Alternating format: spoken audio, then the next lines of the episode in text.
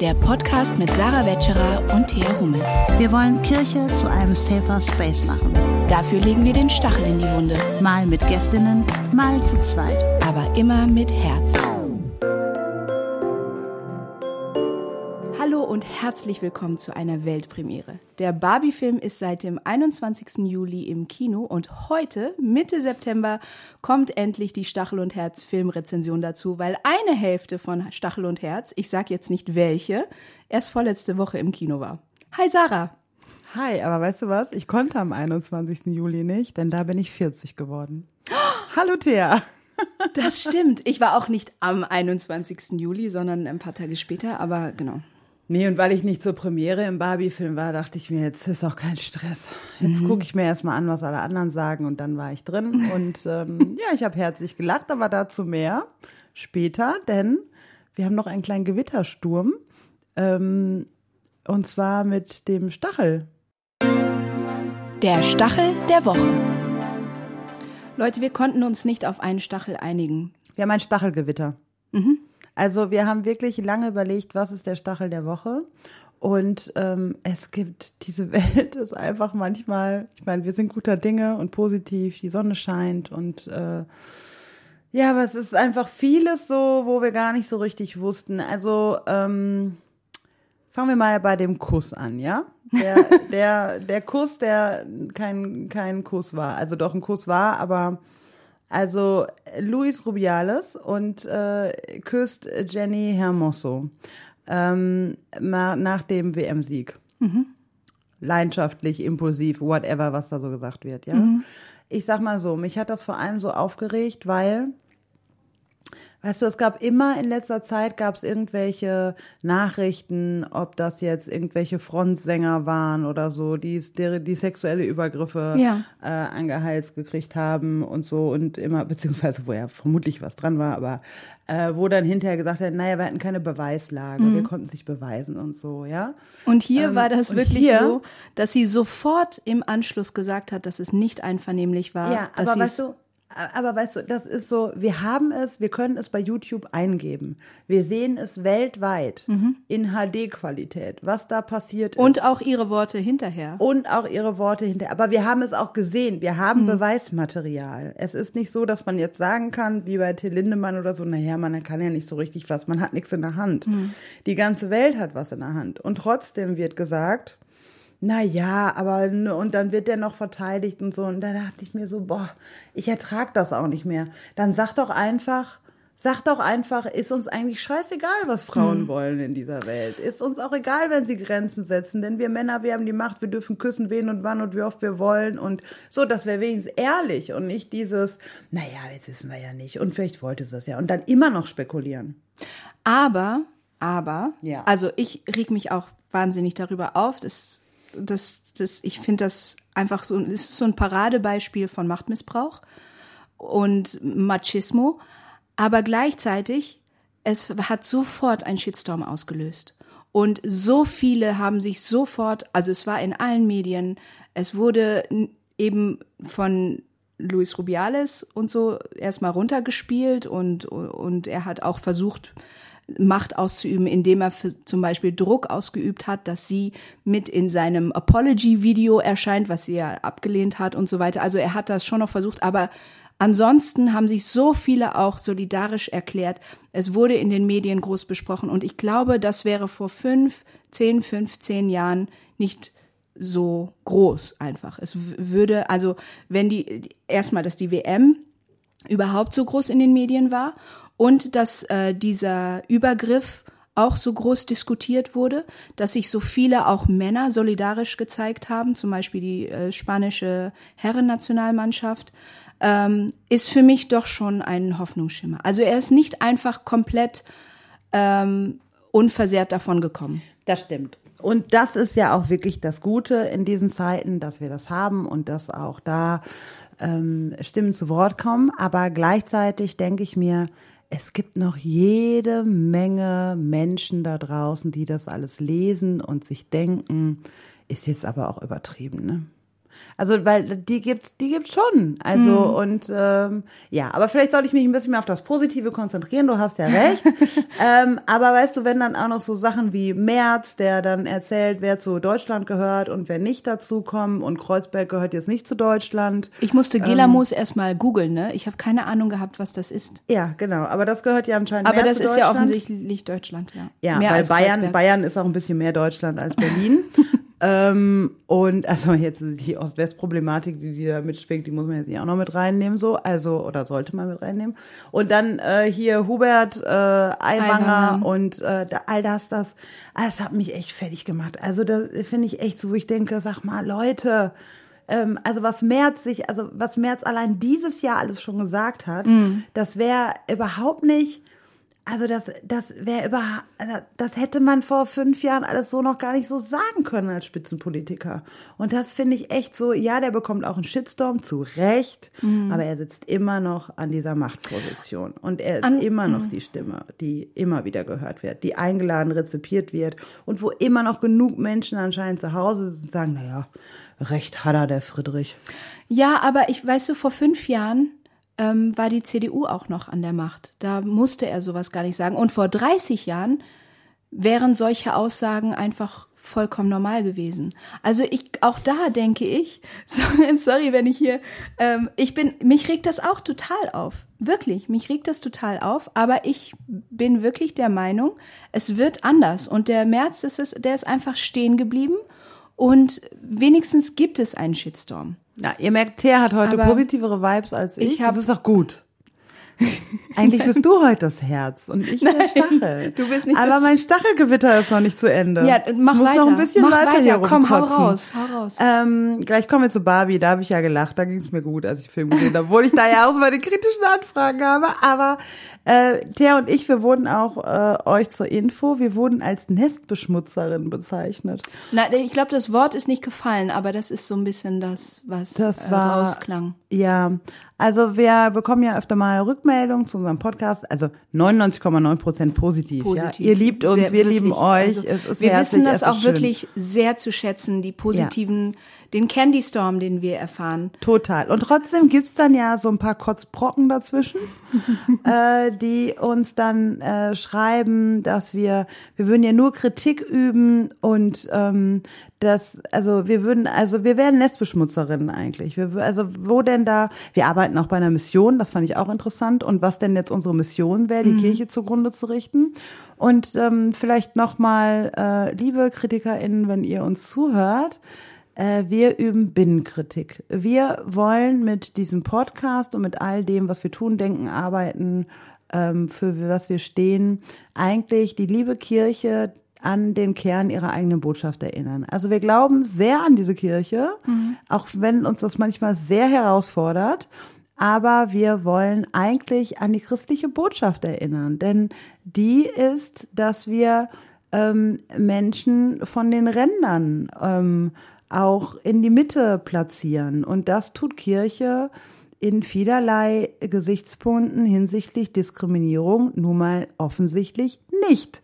Und damit wird sie ihrer eigenen Botschaft nicht gerecht. Und deswegen sind wir da. Nicht als Nestbeschmutzerin, sondern eigentlich räumen wir das Nest auf. Die Kirche könnte uns ja auch egal sein, aber sie ist ja. es uns nicht. Und ja. deswegen machen wir das. Genau. Weil so. sie uns eben nicht egal ist und weil wir wirklich daran glauben, ähm, dass, ähm, wenn die Kirche sich rückbesinnt auf die wirkliche Kernbotschaft, dass, ähm, dass da auch vieles anders wäre. Exactly. Lass uns über Barbie sprechen. Wir Barbie. können ja, also das war, wir können ja erstmal noch so ein bisschen negativ bleiben und vielleicht erstmal ähm, damit anfangen, was mich am allermeisten, oh, meine nee, wir fangen jetzt aber positiv mit Barbie an. Fangen wir positiv an? Ja, doch, das haben wir ich ja schon. Ich weiß nicht, ich will irgendwie so das Negative erstmal aus dem Weg räumen. Aber nee, nee, nee, nee. nee Negativ habe ich auch mehr als. Äh also. Ihr ähm, merkt es schon, Sarah ist heute Gut nee, drauf? aber nee, was ich schon so gelernt ja, habe, dass bei Feedback geben müssen wir ja zuerst das Positive sagen. Echt? Ja, doch habe ich wurde mir so beigebracht. Also ich sagte immer, wenn ähm, willst du zuerst die schlechte Nachricht oder erst die gute Nachricht, sagte immer zuerst die schlechte. Ja, aber also wenn mir, nee, mach mal, mach mal, komm, mach mal positiv hier. Okay, hör mal, ich habe ganz viel Positives über Guck mal, siehst du? Also, ähm, ach so, ganz, ganz wichtig, Leute. Wir spoilern enorm jetzt, ne? Also wenn ihr den Barbie-Film noch nicht gesehen habt, und ihn noch sehen wollt und nicht gespoilert werden den wollt. Den haben doch jetzt alle gesehen. Ich war doch die letzte, die drin du, war. Du, ja, aber einfach noch mal nur, damit wir es einmal gesagt haben. Wir mhm. spoilern immens. Ne? Also vielleicht ähm, ist das auch eine, eine Podcast-Folge für später, äh, die ihr euch aufbewahren könnt, wenn ihr den Film gesehen habt. Aber wir, nur, nur, nur dass wir es einmal gesagt haben. Du wir hast werden jetzt dreimal gesagt.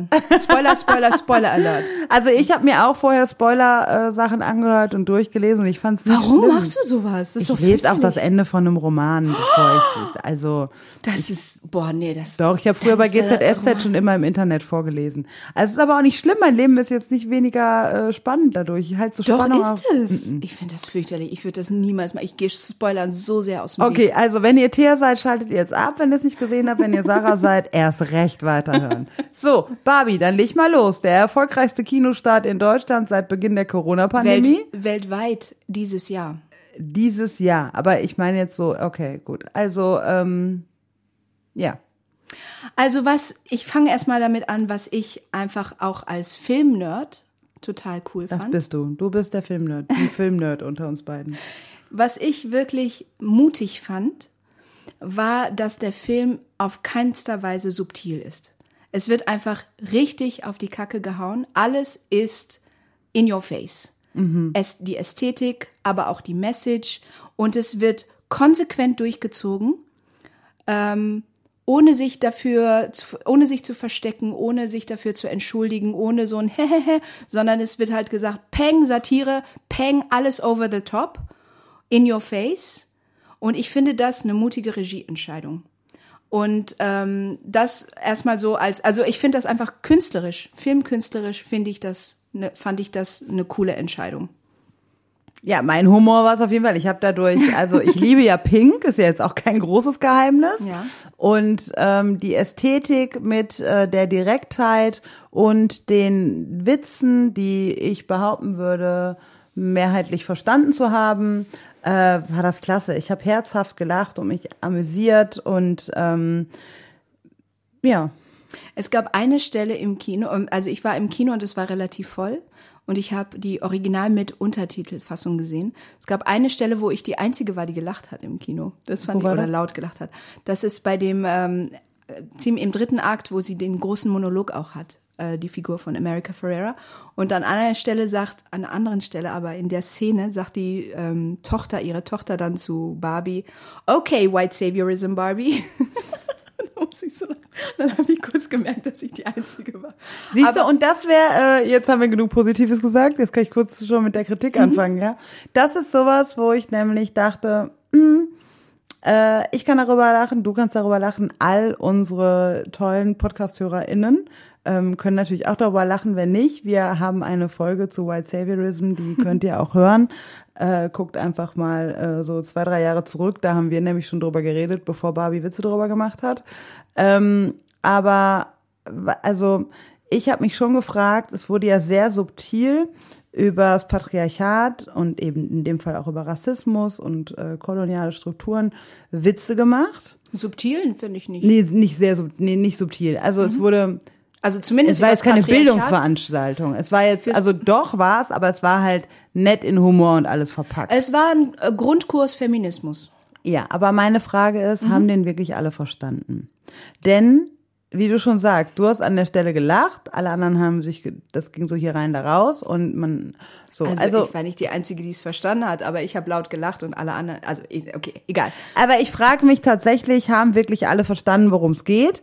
Ähm, auch, also es gibt ja so mehrere Aussagen, ne? Irgendwie als Barbie sagt, als sie dann in der echten Welt angekommen ist und sie sagt irgendwie zu Ken, ähm, du, ich muss mal kurz nachdenken und er sagt, oh nee, mhm. äh, wenn Menschen nachdenken, dann langweile ich mich immer. Mhm. Ähm, so, also äh, ver versteht man das? Oder auch als Barbie sagt, ähm, Natürlich verstehe ich, dass, äh, dass ihr Frauen hasst. Alle hassen Frauen, Männer hassen Frauen, Frauen hassen Frauen. Also es waren ja so Dinge, die sind mir, also du musst ich lachen und mir ist das Lachen gleichzeitig im Hals fest, äh, wie sagt man, stecken, stecken geblieben. geblieben. Und ähm, es ist ja auch todtraurig. Es stimmt ja. Aber vielleicht gibt es ja eine Menge Menschen, die da sitzen. Es ist natürlich auch alles in ähm, Life in Plastic äh, total übertrieben und überzogen. Natürlich hassen nicht alle Frauen. Aber es ist doch schon so, dass auch viele Frauen Frauen hassen und das ein echtes Problem ist, weil ja. Frauen oft auch die Begünstigerin, wir können mal eine Folge über, übrigens über toxische Weiblichkeit machen, mhm. wäre ich sehr für, weil auch Frauengegnerinnen, äh, BefürworterInnen des Patriarchats sind. Ja, aber ich fand, dass es gab diese subtilen Sätze und gleichzeitig gab es halt auch die wirklich ganz großen Sätze. Also Barbieland als quasi die reale Welt, aber halt spiegelverkehrt. Ne? Also ähm, Frauen an, an, der, an der Macht eines nicht gerechten Systems. So, also Ken, die Kens hatten ja gar keine Repräsentanz. In ja, außer dass sie Beach konnten. Sie konnten Beach, nein, aber du weißt, also das war sozusagen, es gab sehr viele, sehr viele offensichtliche Hinweise. Ähm, wie gesagt, äh, also sehr, sehr, sehr offensichtliche Sachen und gleichzeitig auch diese subtilen. Und deswegen glaube ich, dass das was für jeden war. Also ich glaube insgesamt was habe ich vorhin gesagt? Grundkurs Feminismus. Also wirklich sehr niedrigschwellig für Leute, die sich schon sehr viel mit dem Thema befasst haben, vielleicht zu plump äh, größtenteils. Ähm, und nee, zu einfach, aber für, viel, für viele vielleicht ein schöner Einsteiger ins total. Thema. Und das ist auch, also diese Kritik finde ich auch tatsächlich nicht so. Ich finde auch, dass manche Leute dann ne, jetzt meinen, das hätte das noch mehr erklärt werden müssen und das auch. Das sollte von mir auch gar nicht so rüberkommen. Ich fand, das ist ein super Film in dieser Hinsicht. Menschen, die manches über das Patriarchat nicht verstanden haben, bisher haben es dadurch vielleicht verstanden. Mhm. Und auch für mich, ich habe mich nicht gelangweilt gefühlt. Ich habe wirklich herzhaft gelacht. Ich fand's, ich war amüsiert, ich war gut unterhalten. Es waren tolle Witze, über die ich lachen konnte und so. Und ähm, in der Hinsicht fand ich den gar nicht äh, schlecht, sondern wirklich sehr, sehr gut. Ähm, es, also meine Kritik, die viel größere Kritik, die ich habe, geht eher in die kapitalistische Vermarktung. Absolut, da können wir das gerne drüber reden, weil das war auch mein größter Kritikpunkt, dass das Ganze einfach ein ein einziger Werbespot für Mattel war. Genau, und es wurden ja auch zwischendurch wurden ja so ähm, äh, diese, diese Outfits eingeblendet, ne? Und da hat eigentlich nur noch gefehlt, dass dann nebenbei die Preise stehen. Ja, und ich glaube, also Mattel hat irgendwie verstanden, dass sich selbst auf, aufs Korn nehmen irgendwie gut ankommt. Ne? Und die haben das aber dann so sehr ausgewrungen und ausgemolken und so sehr in ad absurdum getrieben.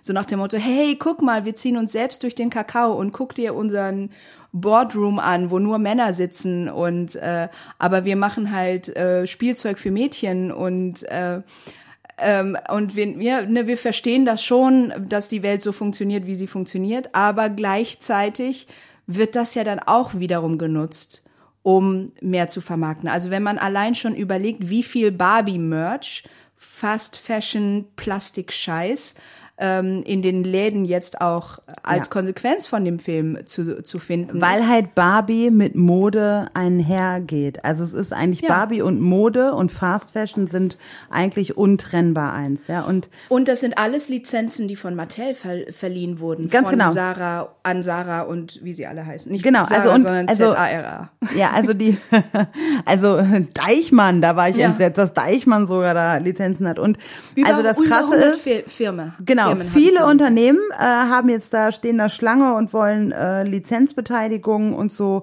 Und Mattel bekommt für jede Lizenz, Lizenzbeteiligung bis zu 15 Prozent Gewinnbeteiligung. Mhm. Also dafür, dass der Film, der hat ja jetzt irgendwie 1,2 Milliarden US-Dollar eingespielt und in die ähm, in die äh, in das Marketing sind ist mehr Geld eingeflossen als in die Filmproduktion. Also 100 bis 150 Millionen US-Dollar sind, waren, da war das Marketingbudget, schätzungsweise. Also ist ja jetzt auch noch eine ziemliche Spannweite, 100 bis 150 Millionen äh, US-Dollar. Keine nicht. Ahnung. Aber, ähm, aber dennoch, es wurde massig da rein investiert. Mhm. und das zeigt sich ja auch. Also Social Media Feeds sind überflutet, es funktioniert. Und äh, dann haben Mattel und auch hier Warner Brothers Studio haben eigenen Merch herausgebracht, ähm, der ja auch sogar im Film zu sehen ist, also mhm. wirklich wie in so einem Werbespot und den kannst du jetzt kaufen und auch also die komische Barbie zum Beispiel, ja, die kannst du jetzt, jetzt kaufen. Als echte Puppe. Die gibt's mhm. jetzt als echte Puppe. Ja, die die wo wir damals äh, Haare abgeschnitten haben und so, also ich nicht, aber ich schon. manche andere. Ich habe die von meiner Mutter geerbt und die hatte die Haare schon abgeschnitten. ähm. Nee, ich habe eine, ich habe ganz kurzer Exkurs. Ich habe ewig lange gebettelt, weil in meinem Haushalt gab es kaum Spielzeug. Und dann habe ich gebettelt und gebettelt und gebettelt, habe dann eine Barbie bekommen und habe, ich glaube, sehr früh dann auch schon die Haare abgeschnitten, was natürlich total egal. Ja, aber also und was ich auch noch mal krass fand, dass ähm, nach einer Woche nach dem Kinostart äh, sind an der Wall Street wurde gemeldet, dass der Anstieg der Mattel-Aktienkurse um 15 Prozent gestiegen mhm. ist. Und bei zum Thema Fast Fashion vielleicht noch, der Hashtag Barbie Fashion auf TikTok hat über 200 Millionen mhm. Views. Und äh, dann gibt's halt auch so, so Reels und so Videos darüber, wie dann Menschen ähm, von aus Primark kommen und zwei Tüten Barbie-Merch in der Hand haben und dann damit werben, dass sie für diese vollen zwei Tüten irgendwie nur 140 Euro gezahlt haben.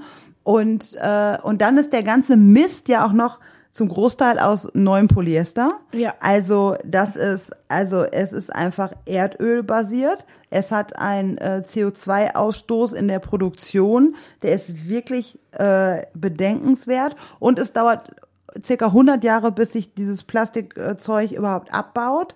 Und die Recyclingquote, die liegt bei, wenn man jetzt sagt, naja, kann man alles upcyclen und so, die liegt bei 1%. Mhm. Also das ist auch umwelttechnisch alles, ähm, Fast Fashion mäßig. Es ist schon echt eine Katastrophe. Und, und das wird halt bei diesem großen, ähm, bei diesem großen Hype und diesem Film, nicht mitbedacht. Also ich, mhm. klar, ne, reingehen und nicht weiter kaufen, ist, glaube ich, völlig okay. Deswegen konnte ich da auch echt gut mit ja. gutem Gewissen so reingehen auch und auch drüber lachen und so. Aber ich glaube, Menschen müssen sich mehr darüber bewusst werden, ähm, wie viel Einfluss eigentlich Social Media dann auch auf unser Konsumverhalten und wie wir auf unsere Umwelt und aufs Klima und so einfach dann einen großen Haufen setzen und da mitmachen. Mhm.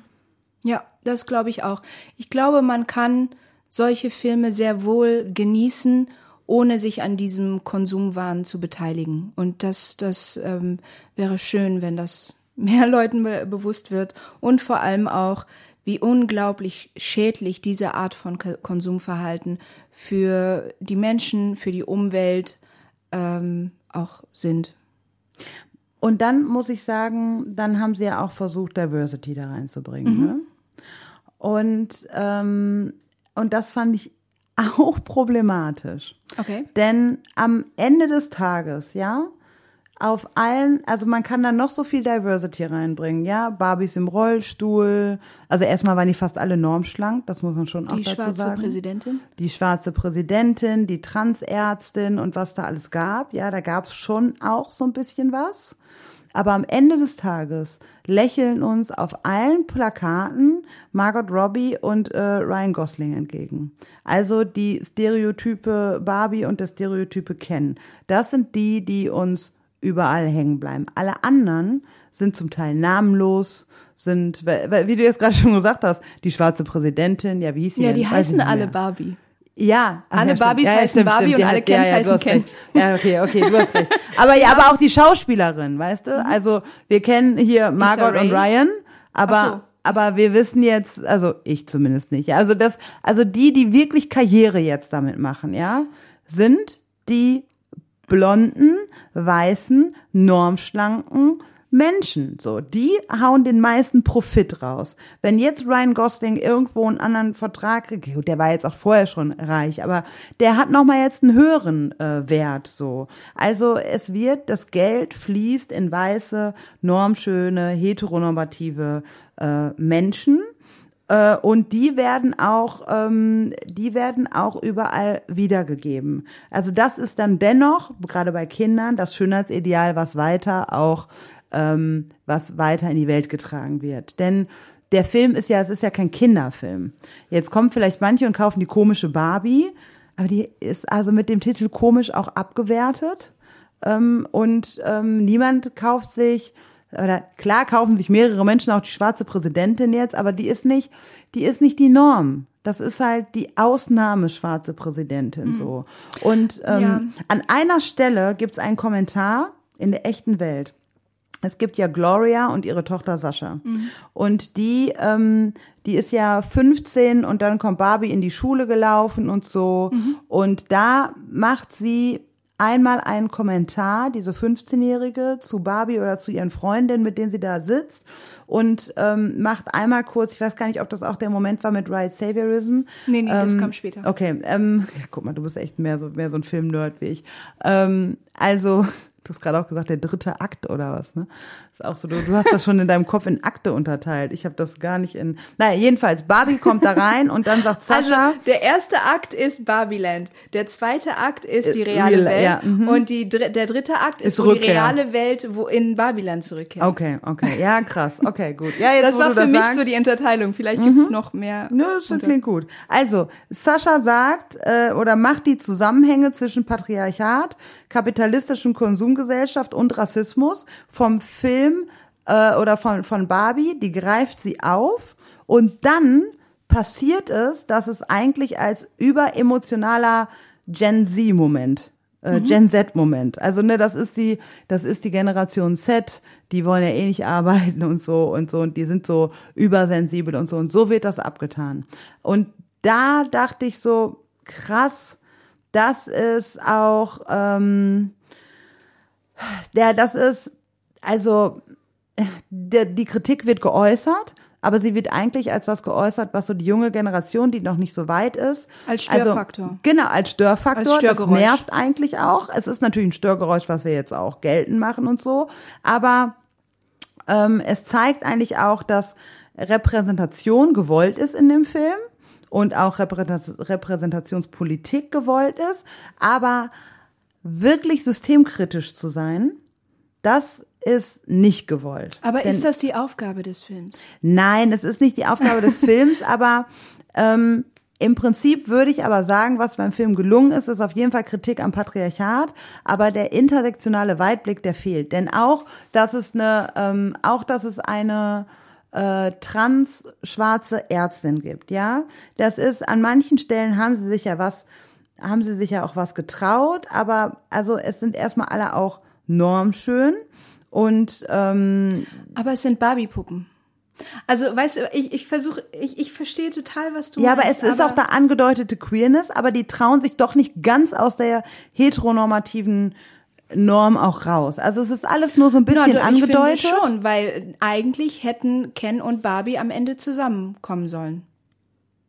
Ja, also das, das ist ein feministischer ein, Akt einer weißen Frau. Ja, aber das ist auch ein Bruch mit der heteronormativen ähm, na, mit dem heteronormativen Narrativ. Ja, geil wäre noch, wenn sie dann mit einer Frau zusammenkommen. das kommt ja vielleicht noch. Ein Teil zwei. ja, Teil also, zwei. Nein, ja, aber ich, ich will ja auch nicht überfrachten.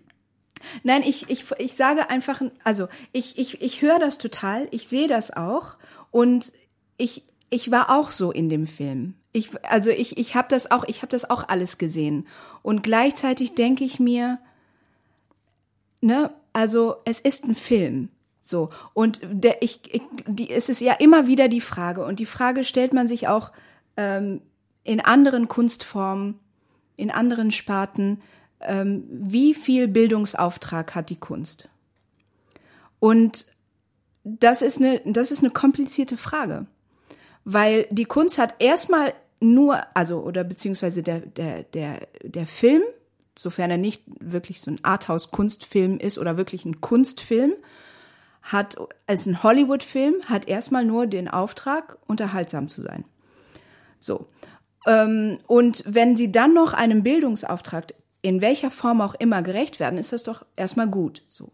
Ich sag nicht, dass ähm, ich glaube auch nicht, dass der Film sich so versteht, so nach dem Motto: Wir sind jetzt ein Bildungsformat und wir müssen die und die und die und die und die Lektion rüberbringen. Nein, das, das ist tut sie aber trotzdem. Es ist der auch Ansporn war nicht Feminismus, sondern von Mattels Seite, Kapitalismus. Von Mattels Seite ist es ein Werbefilm, aber ich glaube, von Get Greta Gerwigs Seite ist es auch einfach ein, ein Kunstprojekt. Das ist ihre, das ist ihre, das ist, glaube ich, ihr Anspruch gewesen, ein unterhaltsamer, aber trotzdem nachdenklich stimmender Film zu machen. Klar, sie hat die Chance genutzt. Und das ist ja auch erstmal besser sie als jemand anders so. Und aber der Film ist wahnsinnig, also der Film ist im Mainstream sehr sehr bekannt. Und ja, wenn er zu sehr, viele viele Leute gucken diesen Film oder haben diesen Film geguckt. Klar, gleichzeitig hat Mattel sich daran ein goldenes Näschen verdient, aber viele viele Leute haben diesen Film geguckt, viel mehr ähm, haben ihn geguckt, als wenn das so ein richtig, ich sag mal, all das, was du gerade aufgezählt hast, wenn diese Message so richtig Weißt du, was ich meine? Es naja. geht darum, also diese, die Massentauglichkeit ist in diesem Fall auch ein Gewinn. Weil die, diese Messages sind nicht massentauglich. Und trotzdem schafft dieser Film es, auf gewisser Weise, auf subtile Weise von mir aus, diese Messages massentauglich zu machen und unter sozusagen unters Volk zu bringen. Ich ja, ich verstehe, was du meinst. Und das habe ich ja auch, dass ich auch denke, ich habe ja auch am Anfang gesagt, meine ich auch so, es war ein unterhaltsamer Film. Ähm, und den fand ich lustig und manche haben was über das Patriarchat gelernt. Dennoch möchte ich in Frage stellen, und das sind so meine Gedanken, die ich habe, kann man eigentlich Feminismus so leben, und darstellen und gleichzeitig den Rassismus, die Heteronormativität und vor allem den Kapitalismus so sehr beiseite legen und nicht mitbedenken. Oder ist eigentlich nicht die Lösung wäre, wenn, da, wenn, dann auch ein intersektionaler Blick. Und ich verstehe, dass man gucken muss, wie können wir die Masse der Menschen mitnehmen, dass wir sie auch nicht überfordern. Ähm, und das hat der Film natürlich auch an, an vielen Stellen gut gelöst. Das ist ja auch, wenn ich zum Beispiel, weiß ich, habe vorletzten Sonntag gepredigt, dann überlege ich mir auch, wie, ich will die Leute ja nicht verschrecken. Außerdem ist eine Predigt, ist auch keine Bildungsveranstaltung und kein Vortrag. Aber ich will mir schon gerecht bleiben, die Leute mitnehmen und da gehe ich auch so den Mittelweg, ja. Und auch, und auch sonst. Aber ähm, ich finde wirklich, dass dieser Film kapitalistisch, klimamäßig, wenn wir über Fast Fashion gucken ähm, und auch aber das würde ich gar nicht so ganz so, so schlimm sehen in dem Film wie, also ganz oben steht für mich die Kapitalismuskritik und die Klimakritik. Ähm, weil der Film wirklich zu Fast Fashion und Plastikscheiß, Konsum und so weiter, Entschuldigung, einlädt. Aber ähm, dann auch noch Rassismus und ähm, heteronormative Kritik habe ich auch noch daran. Die kann ich aber noch eher beiseite legen als diesen kapitalistischen Beigeschmack. Denn das war die Motivation von Mattel. Mhm. Kann man nicht anders sagen. Die Absolut. wollten Geld machen. Das ist ein Wirtschaftsunternehmen und die wollten Geld machen. Ja. Und dann haben sie auch noch mit Feminismus und patriarchaler Kritik es geschafft, Geld zu machen und gleichzeitig aber auch eine weiße, Stereotype, wie sie selber genannt haben, ähm, normschlanke oder eigentlich schon überschlanke äh, ein Schönheitsbild weiter vorangetrieben, während man gleichzeitig drüber lächelte. Ähm, oder es auch in Frage stellt. Aber gerade durch diese schöne Welt und so und äh, dieses, wir leben in Plastik und alles ist so schön und pink und tralala, kommst du ja trotzdem vielleicht raus und denkst dir, Mensch, hätte ich auch mal ein paar Kilo weniger auf den Rippen. Willst mir ja, auch, das, also das wäre ich, würde ich auch so schön aussehen in diesen Outfits, die mir jetzt da präsentiert worden sind. Aber, Oder was auch immer. Es ist aber ja das, das, Entschuldigung, da muss ich einmal einhaken, weil das wird hoffentlich klar am Ende des Films, dass auch Barbieland sich ändern wird und muss. Also Utopien sind nicht immer gerecht und Barbieland war keine gerechte Welt. Und das ist hoffentlich, also ich, ich, also mir ist es am Ende klar geworden und ich hoffe anderen auch, ähm, dass es nicht darum ging, am Ende, dass alles so wird, wie es vorher war. Also das Patriarchat ist wieder abgeschafft und jetzt kann Barbie wieder da, Barbieland wieder so werden wie vorher. Das ist ja nicht das Ziel. Ja. Das Ziel ist ja, dass auch Barbieland, also dass die Kens zum Beispiel auch mehr Teilhabe bekommen und so weiter, was sie ja am Ende ähm, anf äh, einfordern oder, oder anfragen und wo die Barbies ja auch offen für sind. Anders als in der realen Welt, wo, Frau, wo Frauen jahrzehntelang, jahrhundertelang, äh, ja, viele Jahrzehnte lang dafür kämpfen mussten, mehr Teilhabe zu bekommen. Und es ist ihnen sehr, sehr, sehr widerwillig gewährt wurde nach jahrzehntelangem Kampf. In Barbieland ist das so, dass die Kens am Ende auch so ein bisschen Anspruch anmelden und die Barbies dafür offen sind und wir sozusagen eine Ahnung davon bekommen, wie sich Barbieland auch entwickeln wird. Das meine ich mit Utopien sind nicht immer gerecht. Barbieland soll nicht wieder so hergestellt werden wie am Anfang. Ja. Ja, aber meinst du, so viel denken Menschen dann mit? Weißt du, wo ich auch eine Gefahr sehe? Dass äh, jetzt überall irgendwie gesagt wird oder Leute das auch so für sich annehmen, vielleicht sogar in der Kirche. Guck mal, so sieht also jetzt auch Diversity aus. Die haben ja, ähm, da war jetzt nicht nur die blonde Barbie, da waren jetzt queere und komische Menschen und also ne, in, in Anführungsstrichen. Und dicke Barbies. Und dick, ja, sehr, sehr wenige. Eine. Eine. Zwei. Ja, genau. Aber ich habe ähm, sie gesehen. Ich als ich als dicke Person habe sie gesehen. Ja, mhm. Die waren im, Hinterher im Hintergrund getanzt her. Also ehrlich, also Nein, sie hatten einen Nobelpreis bekommen. Ja, aber die waren jetzt nicht so. Oder? Es waren trotzdem weiß, so, die, die Hauptfiguren waren es nicht. Und auch dann gab's schwarze Barbies und so. Und jetzt gehen Menschen daher und denken, so sieht Diversity aus. Ja, aber so ich glaube nicht, nicht dass der Film aus. das behauptet. Ich glaube nicht, dass Nein, und ich hoffe einfach, dass niemand sonst das auch behauptet. Denn Diversity ist, und das wissen wir auch aus der VOM, es ist weitaus komplexer.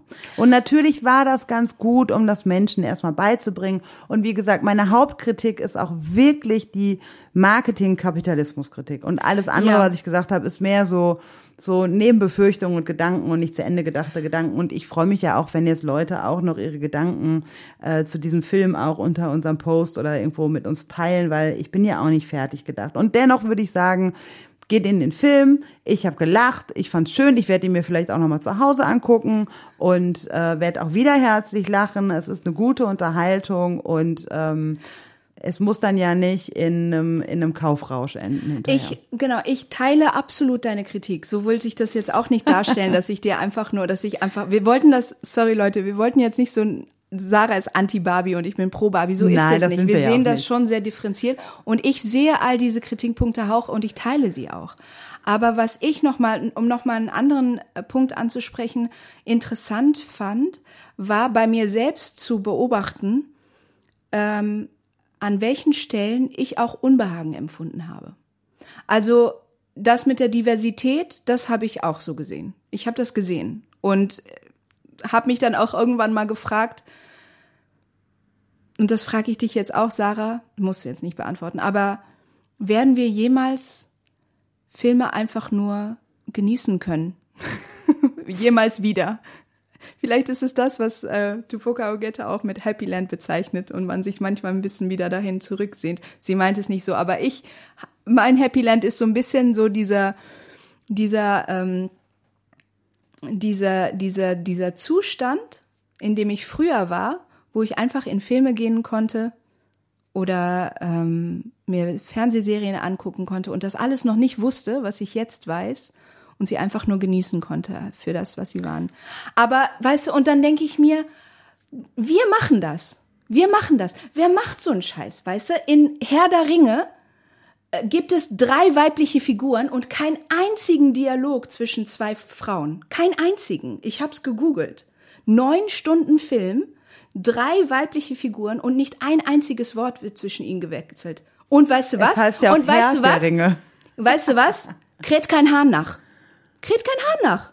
Ist, ist ja auch eh, mir ist es auch egal. Aber weißt du, weißt du, das ist so ein bisschen was wir machen. Warum machen wir das? Machen wir uns selbst nicht irgendwie die eigenen, die eigenen Erfahrungen kaputt? Egal.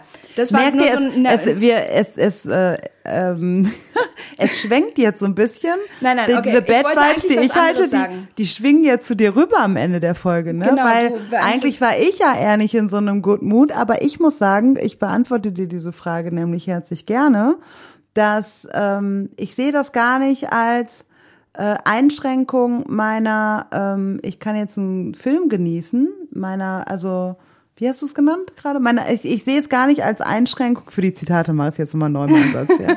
Ich sehe es nicht als Einschränkung meiner Unterhaltung, mhm. sondern für mich ist es unterhaltsam, wenn ich patriarchale Strukturen, Rassismus und alles erkenne und erkenne, wie diese Welt wirklich ist. Mhm. Denn erst wenn ich erkenne, wenn die, wie die Welt wirklich ist, kann ich sie auch verändern. Ja, siehst du, da bin ich doch ein bisschen zu sehr ich brauche doch ein bisschen mehr Eskapismus, brauche ich. Deswegen liest du auch Sachbücher und ich Romane. Dafür gucke ich ja GZSZ. Also ich will ja nicht immer Werbung für GZSZ machen, da gibt's auch Stellen. Du machst immer Werbung für GZSZ. Ja, es ist doch einfach super. Aber ich wollte eigentlich auf was anderes hinaus. Ja. Ich wollte auf mein eigenes Unbehagen hinaus, weil das war sehr interessant bei mir selbst zu beobachten, wie ich im Kino saß, an, an einigen Stellen mir richtig, es mir richtig unangenehm war. Und zwar bei der Darstellung von Ken. Weil ähm, also, dass seine Identität ausschließlich an, ähm, an, an, an, an Barbie geknüpft war. Ne? Also, dass er ähm, eigentlich total überflüssig war. Einfach nur ein Accessoire, eine Not keine Notwendigkeit hatte. Und ähm, er so ein hilfsbedürftiger Verehrer war und, und so ein prahlerischer Macho dann später, als er das Patriarchat für sich entdeckt. Aber ähm, das fand ich, das, das war mir richtig unangenehm, wie er da dargestellt wurde. Und das fand ich so interessant bei mir selbst zu beobachten, weil ich dann gemerkt habe, in anderen Filmen ist es andersrum, oder in vielen anderen Filmen ist es andersrum und viel subtiler natürlich. Also hier wurde ja, wie ich schon am Anfang gesagt habe, es wurde richtig, das wurde sehr, also Ryan Gosling hat das ja sehr groß gespielt. Das war ja auch eine Regieentscheidung oder auch eine schauspielerische Entscheidung. Das war ja, das sollte ja gerade so absurd und, oh, ähm, und überzeichnet dargestellt sein. Ähm, aber in anderen Filmen ist es andersrum und da ist es total normal. Da fällt es nicht mal auf, ähm, dass die Frau eigentlich nur ein Accessoire ist und dazu da ist, ne, also es gibt ja sogar den die Oscar ähm, Oscar Kategorie Supporting Actress, ne? Also weißt du, das ist wirklich nur dazu da sozusagen den den Hauptdarsteller äh, gut da oder die Hauptfigur gut dastehen zu lassen. Und das fand ich ganz, also das war so ein, so ein richtiger Aha-Moment für mich, wo ich auch als Filmnerd, sag ich jetzt wieder, gemerkt habe, krass, da hatte ich richtig ähm, unangenehmes Gefühl im Kino. Aber das ist doch, und ich fand es total das schön. Das ist doch toll, genau, ja, siehst du? Und das, sind doch, und das sind doch großartige Momente. Also ich glaube auch, dass wir uns mehr darin ermutigen müssen ähm, oder sollten, ähm, solche Momente auch genießen und sie nicht als gleich negativ zu sehen. Ja. Also wenn mir Dinge auffallen, dann ist das toll, weil die Welt ist nun mal so. Ja, nein, ich meinte das von, auch als genau. schönes genau. Aha-Moment. Siehst du? Dass ich gedacht habe, krass, auch wie das Patriarchat dargestellt wurde und das auch so benannt wurde, so, so offensichtlich benannt wurde, ne? Ja. Wie, wie, ähm, wie, wie auch ähm, dass der, der Unterschied zwischen dem Patriarchat und dem Matriarchat und wie die Kens auf dieses Patriarchat reagieren. Also es ist eine, eine richtige Droge für die. Und im, in, im Babyland vorher, im Matriarchat, sind die Kens halt irgendwie da. Sie haben keine Bedeutung, aber sie sind irgendwie da. Ähm, und im Patriarchat werden die Babys ja aktiv unterdrückt. Mhm. Und ähm, auch diese Unterschiede, wie, wie deutlich das dargestellt wurde, das ist mir auch aufgefallen. Und das war auch so ein Moment, wo ich dachte, boah, krass, hoffentlich ist das jetzt nicht zu abschreckend. Und es ist ja schon so, dass es viele Dude Bros im Internet sagen, gibt, die sagen, der Barbie-Film ist anti-Männer. Dabei ist der Barbie-Film ja, wenn dann anti-Patriarchat, aber nicht anti-Männer. Aber das ja. wurde natürlich schon auch vielfach falsch verstanden. Aber, aber überhaupt, ich fand das so krass, wie deutlich das gemacht wurde. Und ja, wie plakativ. Und Ruhig auch mit, also das war ja, das meine ich mit der künstlerischen Entscheidung, sehr plakativ. Aber, ne? Und das ist doch schön. Und da finde ich, weil du hast deine Frage ja gerade eingeleitet mit ähm, der Frage, äh, können wir eigentlich jemals noch? Und ähm, also ne, Filme einfach nur genießen oder so. Mhm. Und ich denke mir, ja, aber auf eine andere, auf eine Art und Weise, die mehr der Wirklichkeit entspricht. Und das ist doch toll. Also ich äh, gucke mir irgendwelche heteronormativen äh, Liebesschnulzen nicht mal mehr nur an mit äh, der rosaroten Brille, sondern ich erkenne äh, Dinge darin, die ich ähm, früher nicht so erkannt habe. Mhm. Aber die haben mich auch nicht glücklich gemacht, weil ich habe nach etwas gestrebt, was gar nicht der Wirklichkeit entspricht. Und, ja. ähm, und das ist was total Schönes. Und das ist ein, wo ich denke, nee, der Ansatz oder die Frage, können wir eigentlich jemals noch, die stelle ich mir gar nicht, weil ich will das gar nicht. Und das ist wunder, wunderschön. Und ich will mir auch nicht von dieser Welt, die von Unterdrückungssystemen beherrscht wird, sagen lassen, dass das schlecht ist. Weil indem ich das schlecht finde, unterstütze ich das System wieder. Und eigentlich finde ich es ja gut.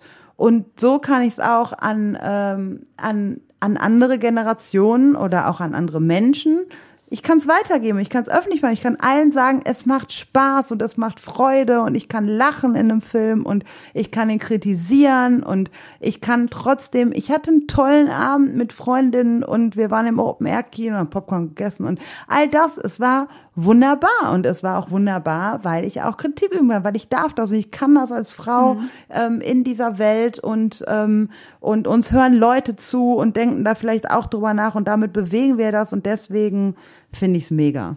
Und für mich war es auch noch mal eine ganz neue Entscheidung, dass dieser Irritationsmoment, den ich empfunden habe, dass ich ihn bewusst wahrgenommen habe und dass ähm, ich bewusst wahrgenommen habe, dass das Teil meiner kulturellen Deprogrammierung als Frau ist. Ähm, und ähm, dass, also dass da wirklich was in mir auch passiert ist, dass ich jetzt mir dessen auch bewusst werde. So, und jetzt reden wir schon sehr lange und müssen mal zum Herz kommen. Wir kommen zum Herz. Etwas fürs Herz. Mein Herz passt zum Film. Weiß nicht. Ähm, ja, ja. Meins auch, natürlich, immer. Meins passt ja eigentlich immer inhaltlich. Ja, meins nicht immer.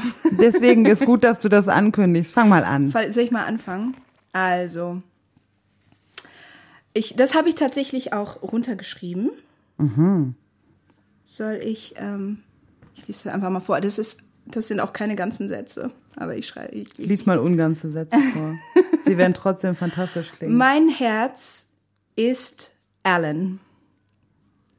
Ähm, Alan ist die Figur in dem Film, die als einzige in Barbieland anders ist als die anderen, weil er heißt nicht Ken. Also alle Frauen heißen Barbie und alle Männer heißen Ken. Und dann gibt es noch Alan. Und Alan, äh, das war damals so eine, ähm, ein, ein, ein, ein, eine Puppe, die von Mattel rausgebracht wurde in den 60er Jahren und die dann abgesetzt wurde, weil, keine Ahnung, hat sich nicht gut genug verkauft oder was auch immer. Und das wird halt auch in dem Film ähm, so witzig dargestellt. Es hieß just, also there's only one Alan, sagt die Erzählerin, glaube ich, an einer Stelle. Also es gibt wirklich nur einen Alan. Es gibt nicht mehrere Versionen von Alan, wie es zum Beispiel mehrere Versionen von Ken und Barbie gibt. Und es gibt nur einen Alan. Und Alan handelt, handelt auch anders. Und ähm, also Alan ähm, unterstützt die Barbies bei, bei ihrem Putsch, ohne eine Gegenleistung dafür zu erwarten. Und das fand ich so sympathisch an ihm. Also er hat diesen Status als harmloser, netter Kerl, der nichts von Barbie oder Ken will. Und das befreit ihn von jeglichem Druck, etwas anderes als Alan zu tun, zu sagen oder zu sein. Und er ist sowohl Teilnehmer als auch distanzierter Beobachter. Und zum Beispiel gibt es diese eine Szene, wo die Party in Barbies Haus stattfindet und sie diese äh, diese eingeübte Choreografie tanzen. Und Alan tanzt mit, ja, aber er tanzt stimmt. seinen eigenen Tanz. Also er ist mal im Takt, mal nicht, aber er macht halt sein eigenes Ding. Aber er ist dabei. Er gehört dazu, aber nicht ganz. Und es geht ja in dem Film um Selbstbestimmung, Unabhängigkeit und äh, es gibt für jede Figur irgendwann den Zeitpunkt, wo sie sich entscheiden muss, ihren eigenen Weg zu gehen, Autonomie zu finden. Und diese Entscheidung muss Alan nie treffen, weil er ist schon so. Also er, die Entscheidung war, ist schon, also ne, er, er muss nicht aus der Reihe tanzen, weil er nie in der Reihe war. Und weil er eben von Anfang an ein Unikat ist. Also das Spielzeug Alan war immer ein Unikat und die Figur Alan in dem Film ist es auch. Und er tut immer, was er für richtig hält, lässt sich nicht vom Status von der Macht anderer beeinflussen, also auch nicht von den Kens, wenn die äh, das Patriarchat einführen. Und er, ähm, die Kens lernen, wie man sich sexistisch verhält. Und ähm, Alan beschließt sich dann, sich mit den Barbies zusammenzutun. um dem ein Ende zu setzen. Er gibt viel, aber verlangt nichts. Und er ist, ähm, ich rede viel zu viel jetzt wieder über Alan, aber ich fand ihn einfach so fantastisch. Und ähm, ich finde das so toll, weil der Film ist ja nicht subtil. Ne? Also ähm, er ist zum Teil sogar frustrierend schwerfällig und zu plump zum Teil. Zum Beispiel dieser Monolog am Ende, den fand ich super von der äh, Gloria. Aber manchmal ist, also ein bisschen plump ist er doch schon auch. Und Alan schafft es irgendwie immer so ein bisschen unterm Radar zu fliegen aber irgendwie immer trotzdem dabei zu sein und trotzdem auch immer gleichzeitig die besten Beispiele dafür zu liefern, wie man sich verhalten sollte, ohne es direkt zu zeigen, ohne sich so darzustellen wie Ken zum Beispiel, der so, yeah, hier bin ich und ich bin so toll. Und ich finde, in einer Welt von Barbies und Kens, in der alle sehr von ihrem Ego getrieben sind, ist Alan die Ausnahme. Außerdem ist Alan die einzige Figur im Film, die die Stimme des, der Erzählerin hören kann weil er geht auch auf die ein. Und das war mir auch aufgefallen. Und deswegen ist Alan mein Herz. Oh. Der Ally Alan. Mein Herz ist nicht so direkt so ein Film wie deins, merke okay. ich. Ähm, und es war interessant, was für eine Liebe du für Ellen entwickelt hast. Schön. äh, mein, mein, mein Herz ist mal wieder ein Zitat. Ähm, und zwar von Toni Morrison, amerikanische Schriftstellerin und erste afroamerikanische Literatur-Nobelpreisträgerin. Sie lebte von 1931 bis 2019 und hat ganz fantastische Romane geschrieben. Ich weiß. Ich habe schon was von ihr gelesen. Toni Morrison sagte, Frauenrecht ist nicht nur ein abstrakter Begriff. Es ist vor allem eine persönliche Sache. Es geht dabei nicht nur um uns, sondern ebenso um mich und um dich. Und ich möchte ja gerne über toxische Weiblichkeit sprechen. ähm, vielleicht kann es eine Überleitung sein, weil ich finde das so schön, ähm, dass sie sagt, es geht dabei nicht nur um ein Uns, weil ein Uns ist auch wieder so was Abstraktes. Es ist was wirklich Persönliches. Und es geht um dich und um mich. Und ähm, es geht darum, dass, weißt du, wir beide zum Beispiel, wir arbeiten miteinander, wir machen diesen Podcast miteinander, wir sind Freundinnen und wir sehen ineinander das Bestmögliche. Mhm. Also wenn ich über dich irgendwas denke und du auch über mich, dann gehen wir nicht ähm, voneinander davon aus, dass die eine ist, also wir sehen es nicht am kritischsten, sondern ich gehe bei dir immer von dem Bestmöglichen aus. Ich bin dir immer wohlgewollen und das weißt du und ich weiß das von dir genau umgekehrt. Und das ist eigentlich für mich der Kern auch von einem feministischen Akt, weil ich sehe dich nicht so wie ähm, ein patriarchales Unterdrückungssystem dich sieht, sondern ich sehe das Beste in dir. Und deswegen fand ich dieses Zitat, da musste ich auch so an dich und an mich und an unsere Freundschaft denken, weil ich das so wunderschön finde, weil es auch schon viele Frauen, Mädchen im Laufe meines Lebens gab, ähm, von denen ich auch aus unterschiedlichen Gründen Abstand genommen hat oder sie auch von mir, weil es auch viel um Vergleiche ging und auch viel um nicht das Bestmöglichste ineinander zu sehen, sondern das möglichst Kritische ineinander zu sehen. Und da ist, das ist letztendlich so ein, so ein Verrat auch, weil ähm, auch wenn wir jetzt so über Barbie geredet haben, das wurde mir noch mal so klar. Wir wir haben manches, du auch gerade so als Filmnerd, ich bin nicht so ein Filmnerd, ich sehe überhaupt nicht so viel wie du, ich sehe keine drei Akte darin. Ich, in Ellen, der ist so an mir vorbeigeflossen ähm, und ist mir gar nicht so aufgefallen und so. Und dafür sehe ich aber andere Dinge und die ergänzen sich und manchmal widersprechen wir uns auch ein bisschen, aber das ist überhaupt nicht schlimm, weil so mhm. wachsen wir gemeinsam. Mhm. Und wenn Frauen sich so verstehen, ja, und verstehen, dass es nicht nur um ein abstraktes Uns geht, sondern es geht um mich und es geht um dich und es geht um gemeinsam gemeinsames Wachstum und alle Kritik, die wir üben, tun wir in einem solidarischen Miteinander, auch wenn wir nicht es eins zu eins gleich sehen, aber dadurch ergänzen wir uns. Und so stelle ich mir ein, so stelle ich mir solidarische Weiblichkeit auch vor. Mhm. Und ähm, deswegen fand ich das nochmal so schön, weil es in dem Film ja eben auch um patriarchale Unterdrückung geht und und auch um weibliche Solidarität und auch um weibliche Solidarität und das fand ich eben auch total schön. Mhm. Ähm, und das habe ich auch bei uns gesehen und deswegen wollte ich mit diesem Zitat schließen. Ich erwähne es nochmal. Frauenrecht ist nicht nur ein abstrakter Begriff. Es ist vor allem eine persönliche Sache. Es geht dabei nicht nur um uns, sondern ebenso um mich und um dich. In diesem Sinne ende ich mit einer Liebeserklärung an uns, liebe Thea, und wünsche euch, lieben HörerInnen, alles Liebe. Bis zum nächsten Mal. Schön, dass ihr dabei wart. Tschüss. Tschüss. Dies war ein Podcast der Vereinten Evangelischen Mission. Wir hoffen, die heutige Folge hat dir gefallen und zum Weiterdenken und Nachfragen angeregt. Falls ihr Fragen an uns habt oder uns Feedback geben wollt, freuen wir uns sehr darüber. Schreibt uns auf Instagram oder ganz klassisch per E-Mail an podcast.vemission.org. Weitere Informationen findet ihr auf www.rassismusundkirche.de.